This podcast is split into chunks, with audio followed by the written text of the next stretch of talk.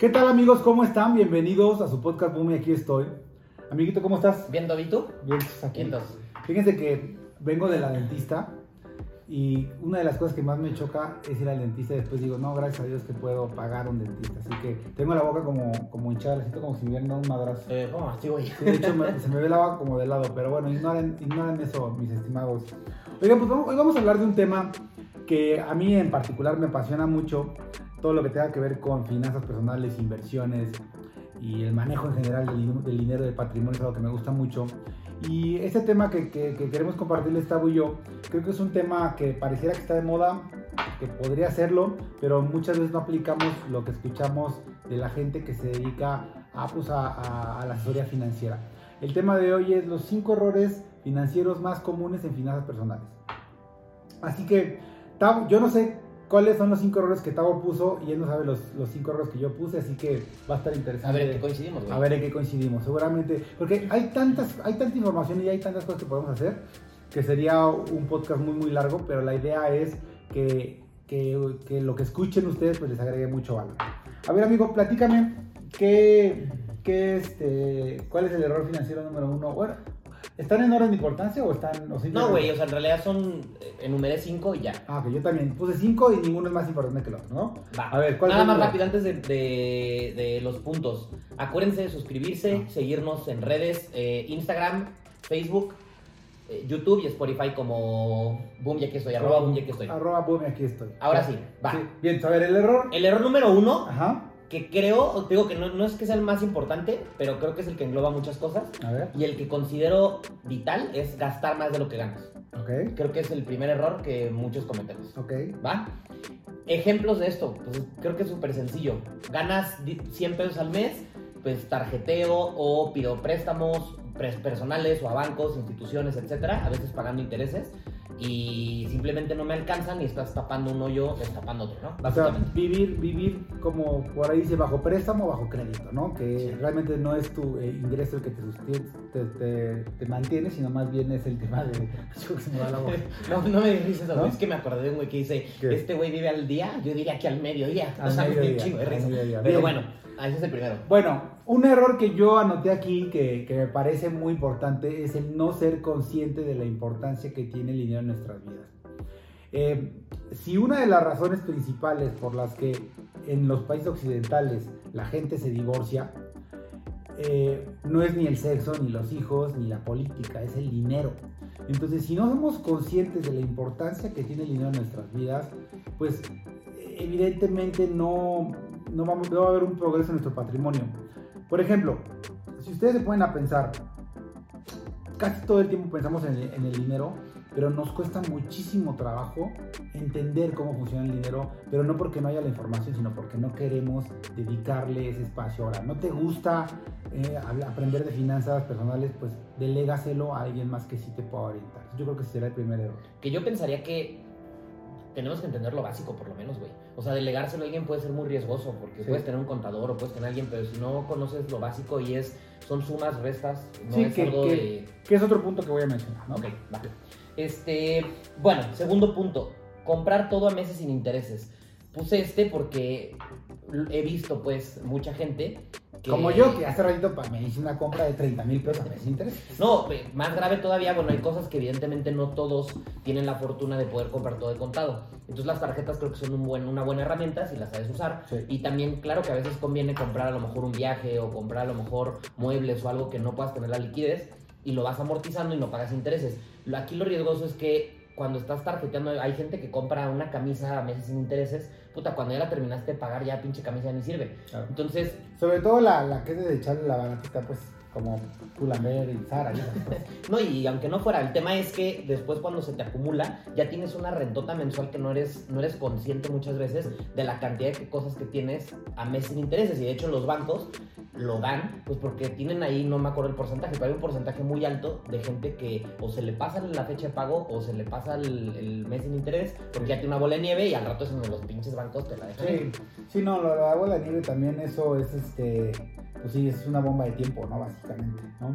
Bien, eh, creo que el punto 2 que voy a dar debería haber sido el punto número uno, bien lo dijo Tavo, eh, que es entender conceptos básicos de finanzas personales. A ver, no tienes que ser un gurú Eh, de hecho, los grandes inversionistas no se formaron en, en una carrera universitaria, se formaron en décadas. O sea, llevan 10, 15, 20 años operando en bolsa y son güeyes que tienen todo el respeto del mundo porque saben hacer las cosas. Pero creo que en una, en una lectura o en un libro de finanzas básico te, te, pueden enseñar cosas como ingreso, egreso, activo, pasivo, qué es una tasa de interés, qué es una utilidad, qué es el margen de ganancia que tú tienes. Eh, por aquí anoté otras cosas, este, cómo funciona la tarjeta de crédito. Creo que alguna vez lo hablamos en un podcast de finanzas personales casualmente, que es increíble que muchas veces no sabemos usar la tarjeta de crédito a nuestro favor. Eh, Tavo decía eh, que compramos a meses intereses y se hace una bola de nieve, pues sí, o sea, si no sabes entender cómo funciona, pues te va, te va, te va a aplastar. En cambio, si lo usas a tu favor como un canal que te puede generar puntos, historial crediticio, eh, creo que son conceptos tan básicos que debería ser una una materia en la universidad, por lo menos, ¿no? Y yo pienso que todavía yéndote muy en pañales, hay gente que no, no importa si eres empleado o eres, este, eres independiente, pero creo que mucha gente ni siquiera lleva, por eso te decía sumas y restas, ni siquiera es consciente de lo que gana, de cuál es su fuente de ingreso, a menos que sean empleados, bueno, es evidentemente que es una y listo, pero no son conscientes de, lo, de todos los pasivos que tienen. Pueden ser colegiaturas, pueden ser comida, puede ser renta, puede ser cualquier concepto. Pero como no tienen ni siquiera en un Excel muy sencillo lo que, lo que gano neto contra lo que gasto neto, pues evidentemente te carga el payaso. Entonces creo que, creo que desde ahí ya después te vas a meter a temas más complejos que si los márgenes y que si inversión y todo eso. una corrida financiera. Sí, pero si ni siquiera entiendes esa suma y esa resta, pues no vas a tener dinero ni para ahorrar ni para invertir. Es como los güeyes que dicen que, que, que dicen hay que invertir en criptomonedas cuando criptomonedas es lo más complejo que hay para mí. O sea, yo sigo sin entender muchas cosas de lo que es blockchain y el sí cómo funciona todo ese sistema digital a pesar de que he leído, pues no digo mucho, pero sí, sí tengo un conocimiento básico, y te dicen que inviertas en criptomonedas cuando estos brothers no tienen ni idea de lo que es un activo y un pasivo, o lo que es ahorrar, por ejemplo, algo tan básico, ¿no? Entonces a veces caemos en el error de irnos por lo fácil o por lo de moda, cuando resulta que pues no, no, no va por ahí. Pues el tema de quererte hacer rico en chinga, güey, con poco dinero. Claro, o sea... No tenemos experiencia en eso. Bien, este, punto número tres, amigo. Tres endeudarte con pasivos. Y aquí seguramente lo vas a poder explicar mejor tú, pero básicamente uno de los ejemplos muy sencillos es, pues, comprarme un carro que tienes que pagar interés a huevo y lo sacan usualmente ya hay créditos creo que a 72 meses y, un carro caro que no puedes darte el lujo de comprarlo, pero evidentemente pues quieres manejar un carro de lujo y te vale madre. O muchas veces he escuchado incluso gente que dice, no, lo que pasa es que mi carro me viste, entonces me va a ayudar a traer o nuevos clientes o me va a dar imagen o me va a dar algo. Pues claro que llegar en un carro pues de cierta marca te va a dar, te va a dar cierto estatus, pero eso no quiere decir que te haga mejor en tu trabajo, ni quiere decir que tengas mejores relaciones ni nada. A lo mejor si te dedicas a un tema comercial o financiero, pues no vas a llegar en un carro que está cayendo a pedazos porque pues, yo no te compraría. Vas a decir, no mames, esto es cómo manejas tus finanzas. Pero de eso, a que sea un carro de lujo, o puede ser marca de lujo, o lo que, ropa de lujo, o lo que sea, creo que es una de las principales pendejadas. Sí, el peor error financiero que podemos llegar a cometer es casarnos con la persona equivocada. Ese es el primero que yo considero, porque te puede tronar emocional y financieramente. Y el segundo factor es endeudarte exactamente como lo dijo Tavo bien explicado, con un activo que tú crees que es un activo como una casa o un auto. Ha sido debate de así de libros y de gente muy chingona de si la casa es un activo o un pasivo. Yo sigo pensando que es un pasivo. Es más, pienso que tú, tú ve a los grandes millonarios, a los grandes inversionistas, y muchos de ellos rentan casa donde viven o en su defecto viven en la casa de siempre de toda su vida. ¿sí? Y si no me crees, googlealo. Eh, infórmate de la gente que, que hace eso. Y mucha gente hoy que está de moda, que son tendencia, que son grandes empresarios jóvenes, ellos mismos te sugieren, no compres una casa, renta una casa. Ten una casa de acorde a tus posibilidades, renta una casa al lado de tu trabajo y si ya tienes una propiedad, réntala o véndela o haz lo que quieras. Ahora, eso lo hablábamos desde un contexto eh, de una clase media acomodada, ¿no? O incluso clase alta.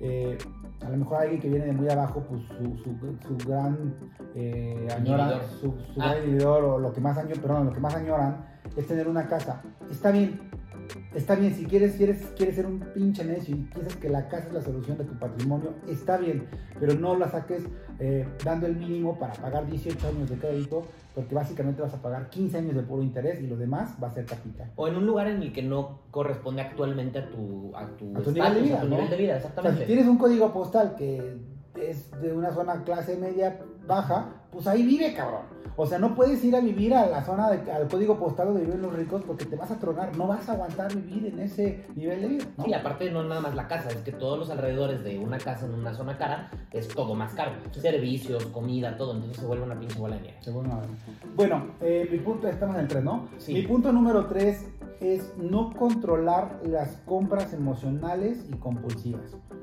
Miren, nosotros estamos, somos personas que constantemente nos mentimos en muchos ámbitos de nuestra vida. Eh, la mentira que más nos decimos constantemente es la que cuando estamos solos decimos, bueno, nadie me va a ver, nadie lo va a saber, me lo merezco, para eso trabajo. Pero les voy a decir una cosa, el no ser conscientes de las compras emocionales también es un, un gran factor para que te vaya mal en tus finanzas personales. Voy a poner mil ejemplos. Bueno, hay mil ejemplos, pero voy a poner un ejemplo muy sencillo. Eh, no sé, voy a hablar en mi caso, por ejemplo, que me he querido engañar y no lo he hecho porque sé que no lo debo de hacer. Y es una, una tontería aparte. A mí me encanta, la gente que no sepa, a mí me encantan los videojuegos. Soy, me considero un fan de la, de la industria de videojuegos. Me encanta. De hecho, muy pronto haré inversiones ahí. Como, como dueño, como accionista de unas empresas de videojuegos, que es una industria poderosísima. Pero bueno, haciendo este paréntesis, eh, yo no tengo tiempo para jugar. O sea, no tengo el tiempo suficiente para yo dedicarme a jugar videojuegos. O sea, ayer no pude jugar, hoy no creo poder jugar. Y aún así en mi mente, Pobrecito, güey. pobrecito de mí. Y aún así, constantemente veo artículos, leo cosas para comprarme otra consola de videojuegos que me va a costar alrededor de 15 mil pesos. Que me va a costar alrededor de 15 mil pesos. Y, y- y se los juro, digo, "Ay, ya la compro. Pues, pues claro que la puedo Me comprar. la merezco. Me la merezco. Pero el tema es que no es una compra consciente, porque una, no tengo tiempo. O sea, les juro porque no tengo tiempo. Tengo una lista infinita de juegos que me quiero acabar y no me da la vida. Y, y dos, con ese dinero puedo hacer muchísimas cosas y me puedo comprar tiempo para el futuro. O sea, con esos 15 mil pesos que me podría gastar en una consola de videojuegos, a lo mejor puedo agarrar y puedo comprar, eh, dividirlo en renta fija y renta variable, a lo mejor en dos o tres años, eso va a ser el triple. Y, y al final de cuentas, si yo hubiera comprado esa consola, no la hubiera tocado en, no sé, güey, o sea, O a lo mejor gastas ese dinero porque no es que sea una inversión, al final es un gasto, pero puedes gastar una experiencia con tu familia y se van a la playa un fin de semana o mil, veces, mil veces. Entonces, ese es un tip que les quiero pasar. Cuando vayan a hacer una compra que tú sepas que no es indispensable, No sean estúpidos. hazte la pregunta. O sea, ¿realmente lo puedo comprar? Sí. ¿Lo voy a utilizar? Sí. Por ejemplo, una regla muy Lo sencilla. necesito, güey. Lo necesito, perdón, esa es la palabra. puta, lo necesito. No mames. A ver, la regla es muy sencilla. Esto lo, lo escuché en una conferencia de un financiero aquí en nuestro país. Compras de contado los pasivos y puedes comprar a crédito los activos. Si yo voy a comprar este celular porque lo necesito, porque es parte de mi chamba, voy y lo compro, pum, de contado, ¿no? Porque lo puedo pagar. Porque cuando lo saque de la, caja, de la caja se va a depreciar, ¿no? Siempre y cuando sea parte, o sea, que lo uses para trabajar. Para trabajar. Porque mucha Bueno. gente dice que lo ocupo. Igual en los dos casos aplica, porque al final va- pierde valor en cuanto lo sacas, ¿no? Sí, sí, sí. Pero por ejemplo, oye, hay un una- carro para que puedan hacer fletes en tu empresa o para eso es un activo. es un activo. Oye, hay un terreno súper chingón en X lugar. Estamos en preventa, y tienes un gran contacto. Te diciendo, güey, apúrate. Y te cuesta medio millón de pesos el, el terreno. Sí puedes comprarlo con un crédito. Porque sabes perfectamente que estás comprando una inversión, una plusvalía, ¿no? Que hoy es un pasivo, güey. Porque no puedes hacerle ni madre al terreno. Sí, se va pero- a convertir en un activo. Pero la idea es que entre la inflación y el crédito contra la plusvalía, pues saques tus números y digas, bueno, pues sí, sí le saqué un 10, un 15% de utilidad. Porque luego la gente también se engaña. Bueno, es otro tema, pero, pero bueno, me entendí el punto, ¿no? No compras emocionales, compulsivas, sin un poquito de lógica y razonamiento. Bien, Bien, tu bien. punto número 4. Fíjate que esto, esto también lo he visto mucho y, y cuando tocaste el tema de las criptos lo, lo relacioné. El punto 4 es tratar de invertir o ahorrar sin haber pagado tus deudas.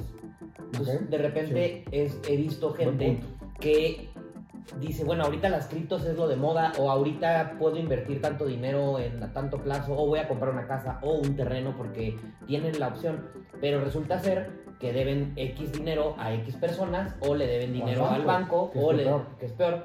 Entonces deben dinero, pero al mismo tiempo quieren invertir. Y es muy complicado, casi imposible, no soy experto en el tema, Sergio lo es, pero casi les puedo asegurar que cualquier institución financiera, pues te va a cobrar más por el dinero que te está prestando que la utilidad que te puede dar la misma institución, evidentemente. Entonces, pues no, no, no cuadran los números. Sí. Bueno, primero gracias por considerarme experto, amiguito, pero no soy experto, me falta mucho, pero estoy estudiando para hacerlo.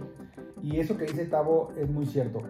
Eh, una cosa muy básica que podemos hacer todos es que si tú tienes deudas, la primera que tienes que pagar mm, no es la inmediata, sino la que te está costando más dinero. Es decir, si yo le debo a mi mamá 100 mil pesos, le debo a, a otros 50 y debo va- varios, eh, lo Que ideal... se chinguen primero el banco. Pues no que se chinguen, pero si tú tienes la manera de pagar deudas, pues primero enfócate en la que te está costando un interés, que generalmente son los créditos personales, que son una mentada de madre, o los créditos en general, pues eso es lo que deberíamos de pagar primero, antes de querer ahorrar invertir, ¿no? Eso es muy buen, muy buen este, tip, amigo. Bueno, eh, yo noté otro, otro que también me parece crucial, que es no proteger el activo más importante que tienes. Y el activo más importante, y eso lo, eso lo pregunto y, y lo digo constantemente en mis asesorías que doy a personas, empresas, le digo, ¿cuál es el activo más importante que tú tienes? Y generalmente, los que son muy pilas sí me contestan muy bien, pero hay otros que me contestan, no, pues mi casa, no, pues mi coche. Eso es totalmente falso. El activo más importante que nosotros tenemos somos nosotros mismos. Nosotros somos los que producimos el dinero, los que van a trabajar, los que toman decisiones. Si el activo más importante, Tavo es un activo muy importante de la consultoría. Si Tavo por algún motivo no tiene protección, como por ejemplo un gasto médico mayor, no tiene por ejemplo un producto que lo ampare en una invalidez física, todo, todo, casi todo va a irse así por la borda, ¿no? Sí, Eh, una pinche enfermedad de X, güey, sin seguro. Sí, seguro. Entonces, protejan al activo más importante. Ese es para mí crucial y es uno de los errores más financieros más importantes que detecto. Que dice el güey, no, pues tengo mi casa, tengo mi coche, este, pues tengo terrenos, tengo en el, en el banco X cantidad de dinero. Brother, no te va a alcanzar para una enfermedad crónico-degenerativa, no te va a alcanzar si mañana no puedes caminar o te da un problema, eh, ¿cómo se llaman los movimientos? Este, Motriz. motriz. Eh, de verdad, no te va a alcanzar. Y las, pa- para las pymes, por ejemplo, las pymes luego dicen, no, pues mi activo más importante es mi maquinaria, mis bodegas. No, la, el activo más importante que tienes es tu director de operaciones. Sí, el Porque capital intelectual. el capital y el güey que opera y el güey que ejecuta y el director de finanzas también es muy importante. O sea, esa es la gente que tú deberías de proteger. Porque sin ellos, básicamente, la toma de decisiones pues se, se derrumba, es como, como esos este, fichitas que se van cayendo. Sí, ¿no? Entonces, un error financiero que yo anoté aquí es no proteger el activo más importante, que es quién produce el dinero. No el coche de mi casa, no mi casa. Yo, el que va a trabajar, el que va a tomar decisiones, esa es la persona más importante. ¿no? Ok, amigo. Fíjate que el quinto lo puse muy parecido al que, al que acabas de decir, pero lo complementé con un portafolio de ahorro e inversión. Lo primero, pues es evidentemente lo que ya dijo Sergio, que es protegerme y proteger a mi familia también, porque imagínense que los que tenemos todavía papás con vida, pues mi nuestros papás por el rango de edad ya están grandes, entonces están más expuestos a una enfermedad, evidentemente, o a muerte, y al rato eso puede derrumbar también una familia. Entonces, si no tienen algún tipo de protección, ya sea gasto médico mayor o por lo menos este, seguros eh, públicos, seguridad social, evidentemente es una enfermedad o una caída o algo, puta, se te, se te encaman y valió madre todo el patrimonio que tengas, ¿no? Y ya un poquito más este más de tu lado, más hacia el más hacia la parte de inversión y ahorro, pues es justamente eso, no tener más que pensar que con que ya ya saqué mi casa a crédito y ya si me pasa algo, pues la casa se paga. Puta, eso no es un seguro, eso no te va a proteger y quiero ver que cuando te pasa algo la quieras rematar, quién tiene el dinero, quién te la va a comprar y a malbaratar. Sí, no, no, Y aparte no te va a alcanzar. Entonces, es No hay tener- nada que alcance, no hay nada. Tener un portafolio completo que pues, la base alguna vez me lo explicaste y en un podcast hablamos, hablamos muy, muy rápido de eso y es protegernos a nosotros, nuestro círculo cercano, nuestra familia y después empezar con productos probablemente para nuestro retiro, inversiones seguras o, o a largo plazo, etcétera y ya después le podrás jugar al chingón con criptomonedas, Sí. con el varo que estés dispuesto a perder, es como una apuesta en Las Vegas, creo yo. Es una especula, son inversiones especulativas. Eh, por ejemplo, el ejemplo, un ejemplo muy sencillo que, tengo aquí de lo que dice Tavo que, que, que va de la mano con el punto que yo hablé. Tengo un cliente que se divorció y cuando se divorció me pidió que no, que de su gasto médico mayor sacara a su esposa. Y yo le lo intenté convencer de que no lo hiciera. En ese momento era su esposa y se estaba divorciando. Y me dijo, no, no, ya. Entonces, emocionalmente él me dijo, no me importa, quiero que la saques, este, bla, bla, bla, bla. Después me lo volví a encontrar, sigue siendo cliente, y él me dijo eh, que, pues, que ya se llevaba un poco mejor con su esposa, la madre de sus hijos. Y le dije, le volví a plantear, y de hecho posiblemente lo vea la otra semana, eh, le dije, oye, ¿cómo vas con ese tema? Pues ya, hay más o menos, no sé qué, ya sabes, el divorcio, los niños. Por eso les digo que el error financiero número uno puede ser... Adiós tu patrimonio. Con quién te casas, porque es, muy importante esa decisión. Eh, porque es tu, tu, tu, pareja de vida, ¿no? Entonces, bueno, eh, total que le digo, ya con la, con la cabeza fría, no calientita como en ese entonces, le digo, si tu esposa, bueno, tu ex esposa, que es la madre de tus dos hijos, por algún motivo ella tuviera un problema de salud, ¿tiene seguro social? Me dijo, no tiene seguro ¿Tiene gasto médico mayor? Pues yo le dije que lo contratara. Y lo contrató y me dijo, la verdad no creo. Si la madre de tus hijos se te encama, se te enferma, le da un cáncer, este, un accidente automovilístico, qué sé yo, ¿quién va a pagar la cuenta? Lo que le pregunté. Y me dice, pues güey, tus papás no tienen lana. ¿Quién la va a pagar? ¿O vas a dejar que la mamá de tus hijos pues le cargue la chingada, dijo, pues no, tendría que cubrirla yo, ¿no? No, pues nunca lo va a poder cubrir, cabrón. Sí, le digo, le digo, exacto, güey, por eso te insistía que no la sacaras. Por eso te lo insistí. Entonces, eh, es súper importante que pensemos siempre, Cabo lo dijo muy bien, en nosotros y la gente que nos rodea. Nos guste o no nos guste, así que ser, ¿no? Porque si no terminamos pagando el plato, los platos rotos nosotros, ¿no? Sí. Bueno, el punto número 5 que yo anoté eh, es pensar en el largo plazo. Fíjense que he cometido muchos errores financieros, entre ellos el querer sacar utilidad muy rápido o un margen muy rápido o un margen muy alto en corto tiempo. Y lección aprendida, eso me pasó el año pasado. Eh, y yo me pongo a pensar y digo, ¿qué tengo que hacer para ya no caer en errores financieros? Yo dedicándome a esto. Y lo que hice fue estudiar, y lo que hago es estudiar. Y cuando me doy cuenta, todo se resume a que las buenas inversiones y las inversiones realmente de valor son las que van enfocadas a largo plazo.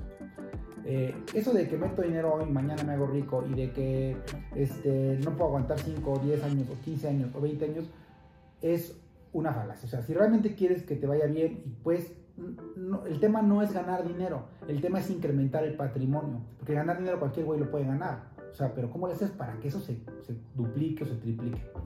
Entonces, por ejemplo, los grandes inversionistas, un Warren Buffett, eh, un, Peter Lynch, creo que se apellida, eh, el güey este del banco de Mary Lynch y el otro... Lehman Brothers. no, eh, ah, no, se valió madre, ¿no? Sí, valió madre, no, se me fue el nombre, perdón.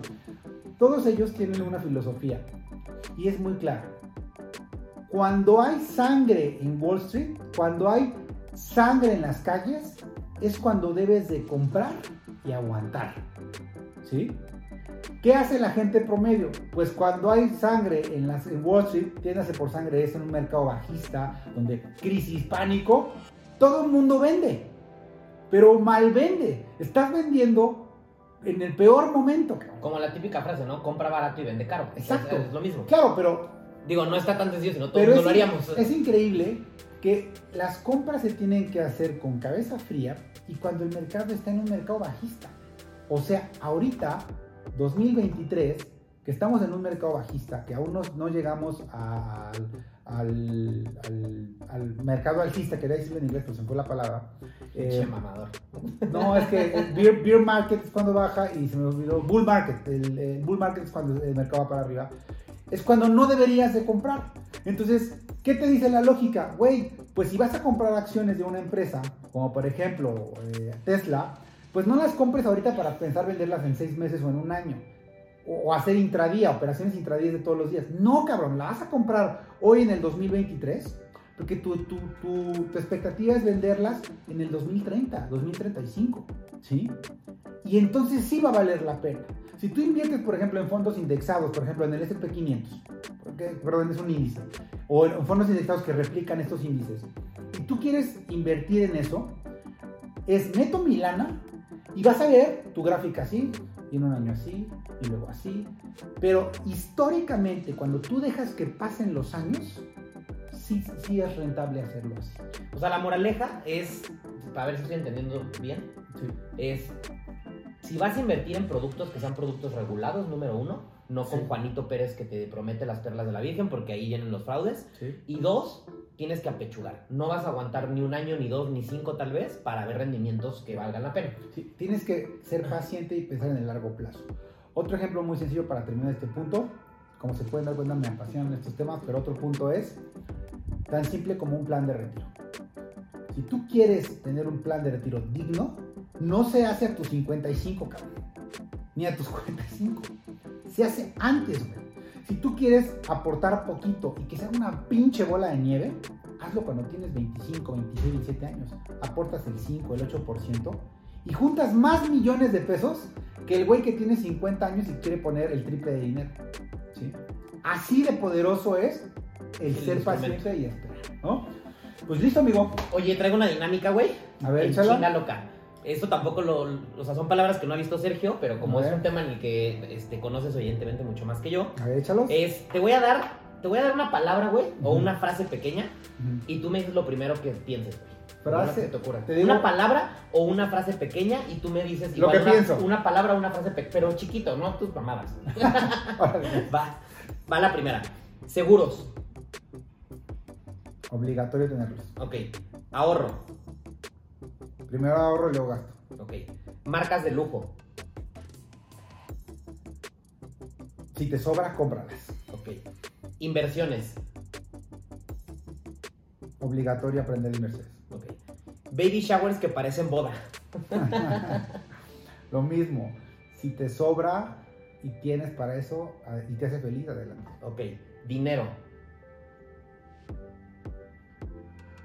Hay que aprender, hay que conocerlo. Hay que aprender a usarlo a nuestro favor. Ok. iPhone 15 Pro Max de 512 GB. Lo quiero, lo quiero. Em, cómpratelo, pero que te dure 5 años contigo. No al año lo cambies. Pronóstico México 2024. Curiosamente, un buen pronóstico. ¿Sí? Yo he, visto, yo he visto cosas, ya terminó la dinámica, by the way. Yo he visto cosas que me han asustado de repente y no sé, hay muchas cosas por las cuales como no, no estoy tan envuelto como tú en el tema financiero y platicando con gente alrededor, entre el cambio de gobierno aquí en Estados Unidos, mucha especulación en los mercados, bla, bla. Este, por lo menos lo que, lo que algunos pudieran denominarse pseudo expertos es que puede venir un año complicado. Pues mira, ¿cuándo, cuándo no son años complicados en, en economía? No, ya hablando en serio, fíjate que eh, el tema de, que México está mal y que puede el, año, el, otro año peor es un mito totalmente. No sé qué expertos seas, tú los que digan, yo también escucho gente que sabe y nadie tiene una varita mágica que pueda decir exactamente cómo nos va a ir el otro año, ¿no? Lo que sí te puedo decir, y con seguridad, es que mientras del otro lado del charco hay guerras, inflación peor que la de México, eh, se les está acabando sus recursos naturales, ya no caben, ¿sí? Y tú ves el panorama aquí en México, aquí hay un, un factor brutal que está haciendo mucho ruido, que se llama nearshoring. ¿Qué es eso? Nearshoring es bueno, tra- una traducción como tal no hay, pero básicamente las empresas más importantes del mundo están buscando poner sus plantas productivas aquí en México. Por ejemplo, Tesla. lo está Ah, haciendo, ¿no? claro, ya, ya, sí, sí, sí. Entonces, nos, nos estamos viendo como un foco, un foco eh, de, de atracción de inversiones. Nunca, a ver, no, no estoy tan seguro de este dato, pero la inversión extranjera directa que tenemos en el país está en los puntos más altos. La inflación está controlada. O sea, sí tenemos una inflación más alta que años anteriores, pero está controlada.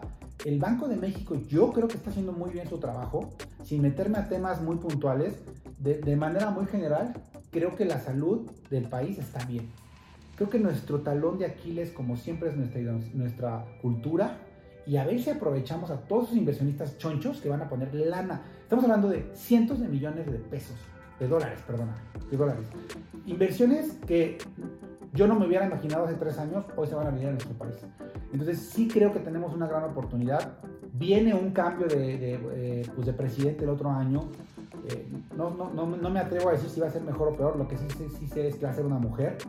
Va a ser complicado, pues porque nunca en la vida hemos tenido una presidenta mujer.